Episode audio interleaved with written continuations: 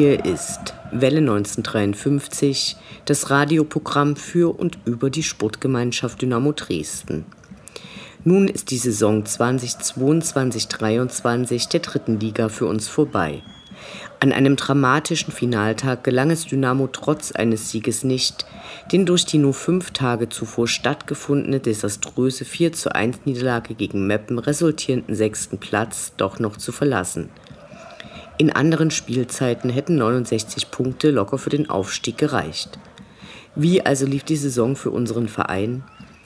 Mit übergroßen Vorschusslorbeeren ausgestattet und von vielen als sicherer Aufsteiger getippt, war die Hinrunde bis zur Winterpause schwach und für uns enttäuschend. Einige machten die vorherige lange Niederlagenserie mit dem Abstieg als psychische Bremse aus. Der Cheftrainer verwies immer wieder auf die Zeit, die es braucht, um sich zusammenzufinden. Das empfanden viele als zu lang. Läuft es doch bei anderen Vereinen nach drei bis vier Punktspielen deutlich runder als bei uns. In der Rückrunde ging alles besser und fast niemand hätte zunächst geglaubt, dass es damit noch nach oben gehen könnte. Während der Festwochen anlässlich des 70. Vereinsgeburtstages, in denen vielen wieder positiv bewusst wurde, was Dynamo eigentlich für sie bedeutet, legten die Schwarz-Gelben eine beeindruckende Serie hin und standen am 35. und 36. Spieltag auf einem direkten Aufstiegsplatz. Und dann ging es ins unsägliche Meppen. Nur zwei Punkte mehr vor dem letzten Spieltag, also ein Sieg statt eines Unentschieden oder zwei Unentschieden statt Niederlagen in der Hinrunde, hätten am Ende tatsächlich gereicht. Unglaublich. Und trotzdem war die Stimmung nach dem Nichtaufstieg eine andere als in den Jahren zuvor. Alle waren untröstlich und trösteten sich doch gegenseitig. Große Wermutstropfen ist die damit eingetretene Lage, dass es nach Absage der großen 70-Jahr Vereinsfeier nun auch keine Aufstiegsfeier gibt. Die hätten wir uns gewünscht. Naja. Nun gilt also die vor der letzten Saison ausgegebene Maxime, im nächsten Jahr unbedingt aufsteigen zu wollen und in Anbetracht der defizitversprechenden dritten Liga auch zu müssen. Gleichzeitig wird es, wie eigentlich jedes Jahr, einen größeren Umbruch im Kader geben, der bei den leitenden Personen auch stattgefunden hat. Neben dem Weggang des Chefscouts Christian Walter erwarten wir zwei neue Geschäftsführer im sogenannten nicht sportlichen Bereich. Die von vielen so oft beschworene und gewünschte Kontinuität im Kader, bei der Spieler über mehrere Jahre zusammen auf dem Platz stehen, wird weiterhin ein Traum bleiben, solange das Fußballgeschäft nicht nur in Dresden so funktioniert. Erfolgreiche Spieler empfehlen sich für höherklassige Vereine, die nicht die Erwartungen erfüllenden müssen gehen. Der Trainer hat gezeigt, wie gut er mit einer neu zusammengestellten Truppe umgehen kann. Finanziell hat laut dem zurzeit noch kaufmännischen Geschäftsführer Jürgen Wehland Dynamo in der abgelaufenen Saison viel richtig gemacht. Ob Dynamo nochmal so viel Geld in die Hand nehmen kann, um dem Trainer einen Luxuskader hinzustellen, mit dem der Aufstieg trotzdem nicht garantiert ist, ist offen. Trotz weiterer teuren Winterneuzugänge und somit weiterer Ausgaben wurde der Aufstieg nicht erreicht. Dazu verbleiben teure Altlasten im Kader. Es gibt auch positive junge Spieler und mit denen aufzusteigen wäre natürlich schon geil. Hoffen wir mal das Beste. Immerhin stehen dann auch andere Reiseziele im Routenplaner der neuen Saison. Es geht nach Ulm und Lübeck, Münster, Regensburg und auch wieder nach Sandhausen. Ansonsten würden wir lieber nach Unterhaching als nach Cottbus fahren. Leider müssen wir auch wieder nach Freiburg, aber immerhin fallen die extra langen Reisen ins Saarland weg. Halleluja. Ihr hört die 166. Ausgabe von Welle 1953, mit der wir uns bis Anfang August in die Sommerpause verabschieden. Vielleicht machen wir aber trotzdem noch Interviews. Bleibt gespannt. Mein Name ist Anne Vidal. Sportfrei.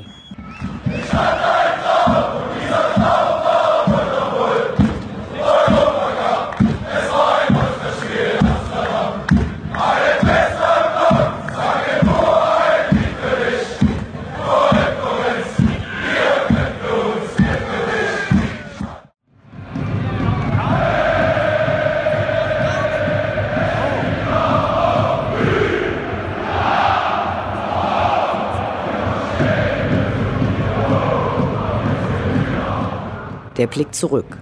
Was ist passiert? Was war großartig? Was hätte nicht geschehen dürfen? Infos zu den absolvierten Liga- und Pokalspielen.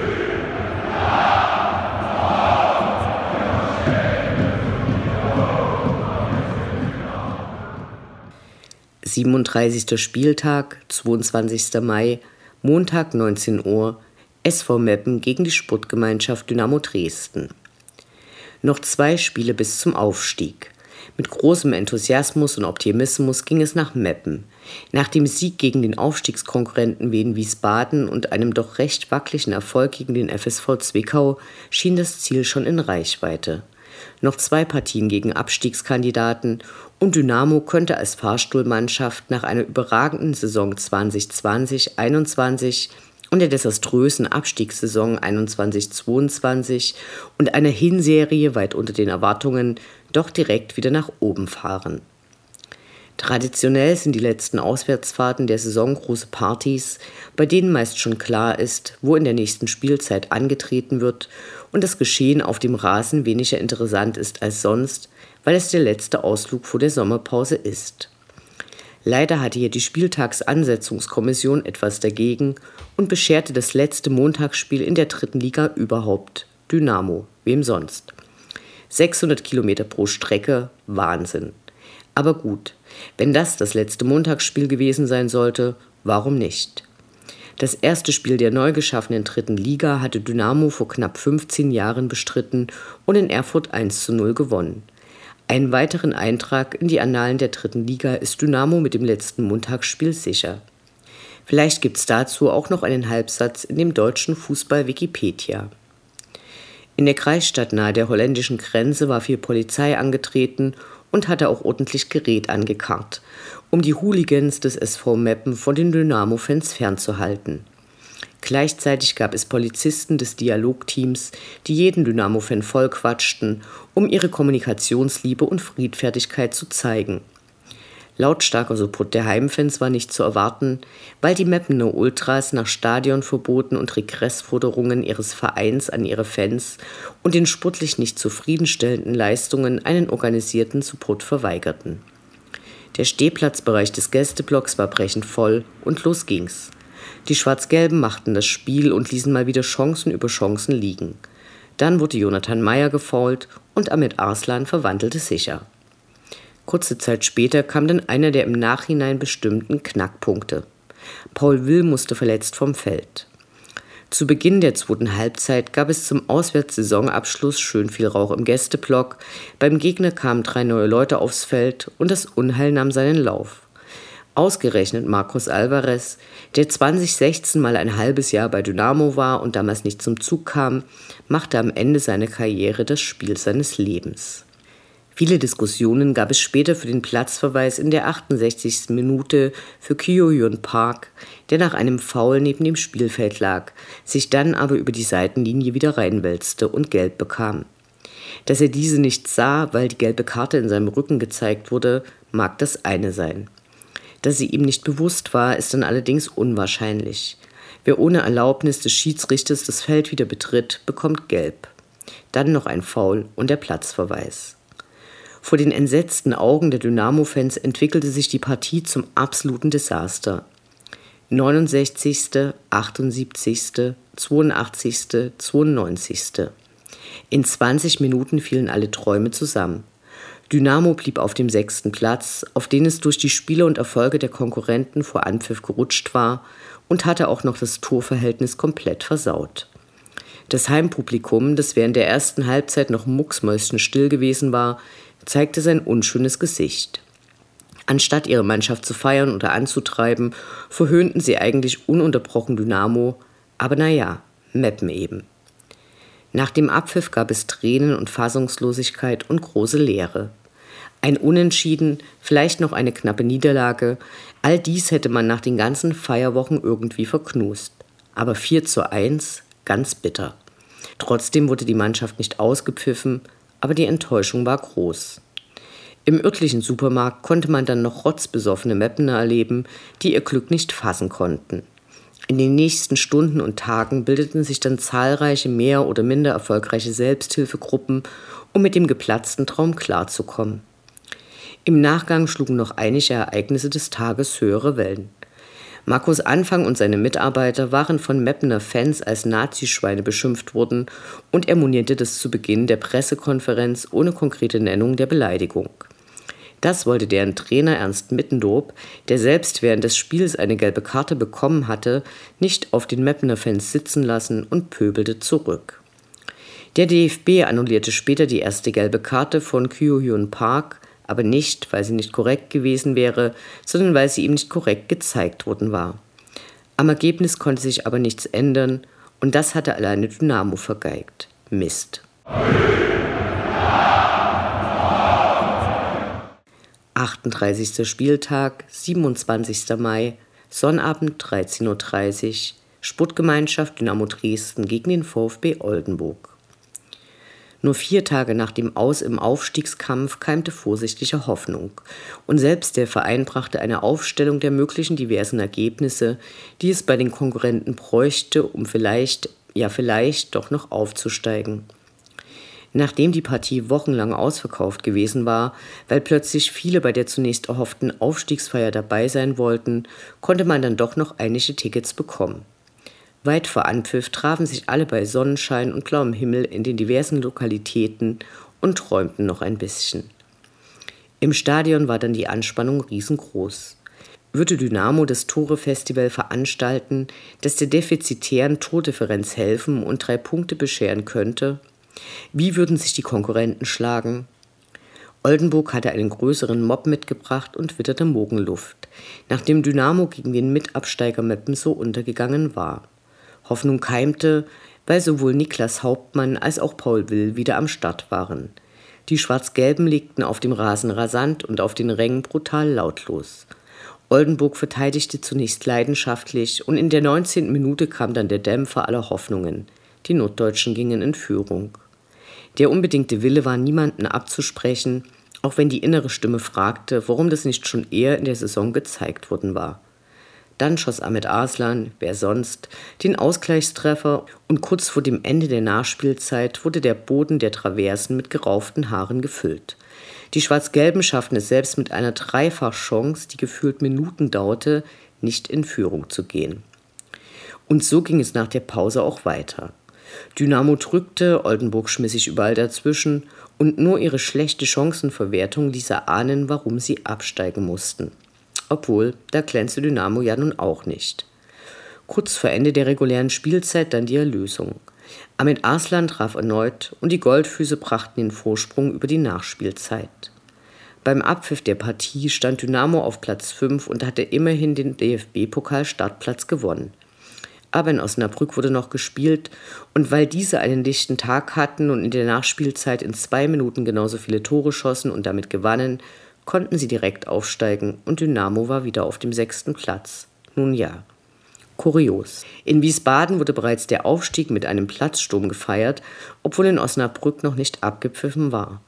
Und die schafften das nicht seltene Ereignis in der vierten und sechsten Minute der Nachspielzeit, gewannen und schafften damit den direkten Aufstieg.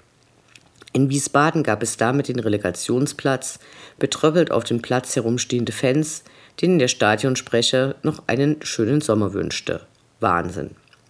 Zurück nach Dresden. Die Traversen leerten sich auch weit nach Abpfiff nicht. Capo Poldi ging auf den Rasen und dankte der Mannschaft für die Saison. Stefan Kutschke beschwor kommende Zeiten und selbst der Cheftrainer sprach noch zu den Fans.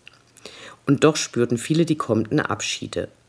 Dynamos Lebensversicherung Ahmed Arslan wurde mit 25 Buden überragender Torschützenkönig, der seit Einführung der dritten Liga zur Saison 2008-9 bisher nur einmal übertroffen wurde.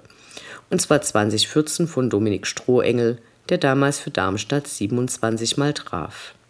Es wird sich zeigen, ob Verstand oder Herz gewinnt, aber wir können nicht so recht glauben, dass Ahmed Arslan bleibt. Der Kader wird sich wieder verändern. Zwar wird ein bleibender Kern und das Trainerteam seine Arbeit fortsetzen, aber wie schnell sich neue Spieler etablieren können, bleibt wie immer eine kleine Wundetüte.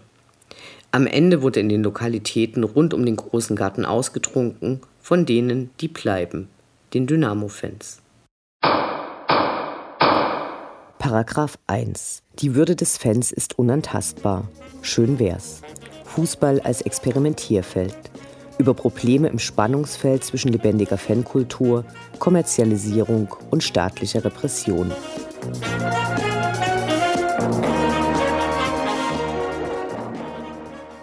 Vor einigen Wochen wurden Pläne der DFL bekannt, dass diese, angeregt durch einige Vorstandsmitglieder, gerne die Medienrechte an Investoren verscherbeln würden. Da schrillen bei den Dynamo-Fans natürlich alle Glocken, aber viele schalten auch einfach ab, weil das ja ehemals ein bisschen undurchsichtig ist. Wir versuchen also, das Ganze so einfach wie möglich zu erklären. Zunächst sind in der DFL die Vereine der ersten beiden Ligen vertreten und stimmen dort über jede Menge Sachen ab. Das ist insofern wichtig, weil es den meisten Leuten, die gerne Fußball schauen und es vielleicht auch eher im Fernsehen machen, meist gar nicht so bewusst ist.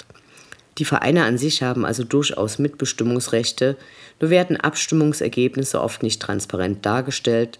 Zum anderen sind die Mitbestimmungsrechte der Fans in den Vereinen oft sehr unterschiedlich ausgeprägt, sprich, nur weil ein Verein vielleicht eine starke Fankurve hat, heißt das nicht, dass die Geschäftsführung des Vereins in deren Interesse abstimmt, weil dort das Personal ja öfter mal wechselt und manchmal nicht nur zwischen den Vereinen, sondern auch zum Verband.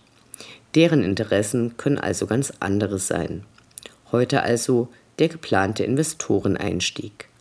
Dafür wollte die DFL eine Tochterfirma gründen, in der vor allem die lukrativen, weil Geld bringenden Fernseh- und Digitalrechte vermarktet worden wären. Ziele waren auch mehr Digitalisierung und Internationalisierung. Die Investoren sollten dafür ca. 2 Milliarden Euro an die DFL zahlen und hätten im Gegenzug für 20 Jahre 12,5 Prozent der Erlöse aus dem Verkauf dieser Vermarktungsrechte bekommen. Das bedeutet, ein einmaliger Geldsegen hätte die Erlöse der Zukunft, von denen man nicht so genau schätzen kann, wie sie sich entwickeln, von vornherein um die besagten 12,5 Prozent geschmälert. An diesen Plänen war vieles unklar, selbst Präsidiumsmitglieder der DFL äußerten Bedenken. So sollte zum Beispiel ein Teil der zu Beginn ausgezahlten Einnahmen für infrastrukturelle Maßnahmen der Vereine, die dies brauchen, verwendet werden.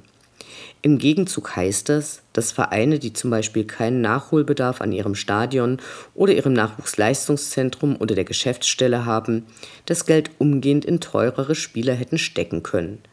Denn darum ging es den reicheren deutschen Vereinen eigentlich. Im Kampf um Spieler mithalten zu können, die sonst nach Frankreich, England oder Italien gehen, weil die Clubs dort ganz andere Summen zahlen können. Die Gelder wären auch nicht zu gleichen Teilen an die Vereine der DFL gegangen, sondern nach den derzeitigen Fernsehgeldern verteilt wurden, sprich die Reichen wären reicher geworden und die anderen hätten einer Verbreiterung der derzeit schon bestehenden Kluft zuschauen müssen. Verkauft wurde der Plan, wie eigentlich immer bei diesen Sauereien, mit der Begründung, dass Deutschland nicht den Anschluss an andere Länder verlieren soll. Für die Fans der von den Plänen betroffenen Vereine war schnell klar, dass sie sich dagegen wehren wollen und müssen. In vielen Stadien waren Banner zu sehen, besonders aktiv kann die Szene von Dortmund hervorgehoben werden, obwohl deren Verein zunächst eher stark profitiert hätte denn viele Fragen schienen von den Pläneschmiedern nicht bedacht worden zu sein. Zum Beispiel, in welchem Maße die Investoren Mitspracherecht bei bestimmten und immer wieder umkämpften Punkten bekommen hätten. So werden in anderen Ländern zum Beispiel Pokal-Endspiele mittlerweile in der Wüste oder zu unmöglichen Anstoßzeiten veranstaltet oder der Spieltag auf die sieben Tage der Woche gestückelt. Oder es werden gleich irgendwelche Fantasieturniere ausgedacht, zu denen dann zusätzlich angetreten werden muss. All diesen Kritikpunkten begegnete die DFL nur sehr schwach und schwammig, zeigte sich aber überrascht und am Ende auch beleidigt, dass nicht alle Hurra gerufen haben. Es scheint ein bisschen absurd, dass Leute, die sich professionell mit Fußball beschäftigen, nicht mitbekommen, dass die Fans hierzulande um bestimmte Dinge sehr lange und ausdauernd gekämpft haben und kämpfen und dass diese Sachen, wie zum Beispiel geregelte Anstoßzeiten oder egal wie ausgehöhlt, die 50 plus 1 Regelung enorm wichtig sind. Und dass eine Fankultur, die den Fußball hierzulande attraktiv macht, dann eben nicht mehr stattfinden könnte. Allerdings braucht es die Fans auch nicht unbedingt, wenn die Einnahmen über die Verwertung um ein Vielfaches höher liegen. Und natürlich wäre es auch sehr naiv zu glauben, dass es eine Investmentfirma um etwas anderes als den größtmöglichen Gewinn ginge. Das ist quasi die Beschreibung von Investmentfirmen. Geradezu absurd erschienen die Pläne vor dem Hintergrund, dass unter dem Eindruck langer Fanproteste gegen DFB und DFL und dann Corona zunächst viel von einer neuen Demut die Rede war, die sich nun mal wieder als eine plumpe Lüge entpuppte. Trotz der zahlreichen Fanproteste und ihrer doch recht kritischen Berichterstattung hatten wir ehrlich gesagt nicht damit gerechnet, dass die Abstimmung, ob Gespräche mit möglichen Investoren unter den bisher bekannt gewordenen Bedingungen weitergeführt werden sollten, durch die Antragsteller verloren gehen könnte.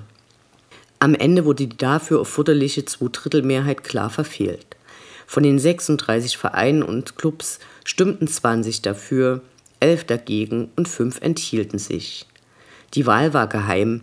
Nicht alle Vereine veröffentlichten später, ob und warum sie dagegen gestimmt hatten. Bei einigen Vereinen zeigte sich, dass deren Geschäftsführung gegen die Forderungen der Fans abgestimmt hatte. Nur wenige äußerten sich öffentlich über ihre Ablehnung, auch wenn klar war, dass die Gegenstimmen überwiegend von Vertretern aus der zweiten Liga kamen. Nur wenige Tage vor der Abstimmung der DFL meldeten sich dann 15 Drittligisten zu Wort, denn vorher war tatsächlich überhaupt nicht in der Öffentlichkeit die Frage gestellt worden, wie bei dem Verkauf der Vermarktungsrechte an einen Investor Aufsteiger in die zweite Liga beteiligt worden wären. Zur Erinnerung. Angedacht war eine einmalige Zahlung von 2 Milliarden an die Vereine der ersten beiden Ligen, die dann in den kommenden 20 Jahren 12,5 Prozent ihrer Einnahmen hätten abtreten müssen. Die Vereine verwiesen zu Recht darauf, dass sie den Ruf der ersten und zweiten Liga mitgeprägt haben und eine einmalige Zahlung zum jetzigen Zeitpunkt nur den zufällig gerade oben spielenden Clubs geholfen hätte, wohingegen die 12,5 Prozent der zukünftigen Erlöse, von denen niemand zuverlässig sagen kann, wie sich diese entwickeln, auch von den zukünftigen Erst- und Zweitliga-Vereinen erwartet worden wären. Wenn es nämlich nicht die erwarteten Mehreinnahmen gäbe, aber weiterhin die Verteilung der Fernsehgelder nach dem gültigen Schlüssel, hätten die neu aufgestiegenen Vereine auch mit Mindereinnahmen rechnen müssen. Damit wäre die Schere zwischen den Ligen noch größer geworden. In diesem Brief, aus dem lediglich Zitate bekannt wurden, wurden unter anderem kartellrechtliche Bedenken ins Spiel gebracht, da die DFL ihre marktbeherrschende Stellung nicht missbrauchen dürfe, mit dem Investoreneinstieg aber nur den Clubs der zum aktuellen Zeitpunkt in Liga 1 und 2 zu einem Geldsegen verholfen hätte. Leider schreiben die Vereine der dritten Liga auch, dass sie, Zitat, dem Einstieg eines Investors in keiner Weise grundsätzlich ablehnend gegenüberstehen. Das finden wir schwach.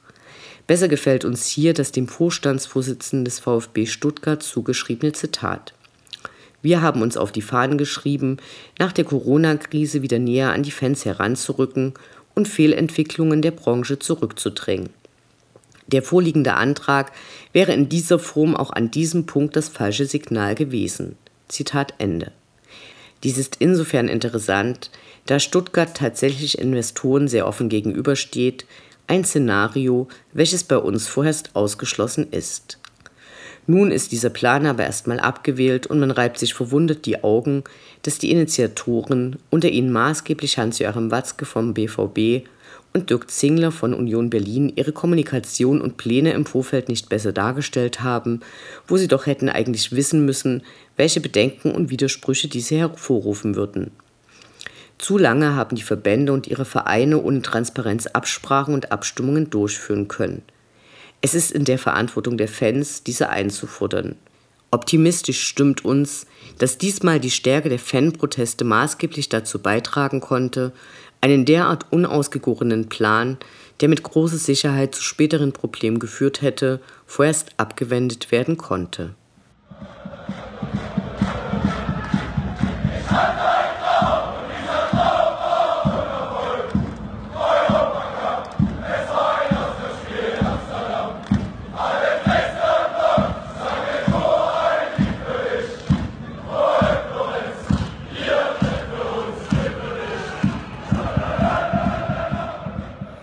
War Welle 1953 das Programm für und über die Sportgemeinschaft Dynamo Dresden. Ihr findet alle Sendungen über Dynamo mit den wichtigsten Neuigkeiten und Widrigkeiten auf dem Weg zum Europapokal bei den Podcast-Plattformen eures Vertrauens und auf welle1953.net. Mein Name ist Anne Vidal. Auf Wiederhören. Bis zum nächsten Mal.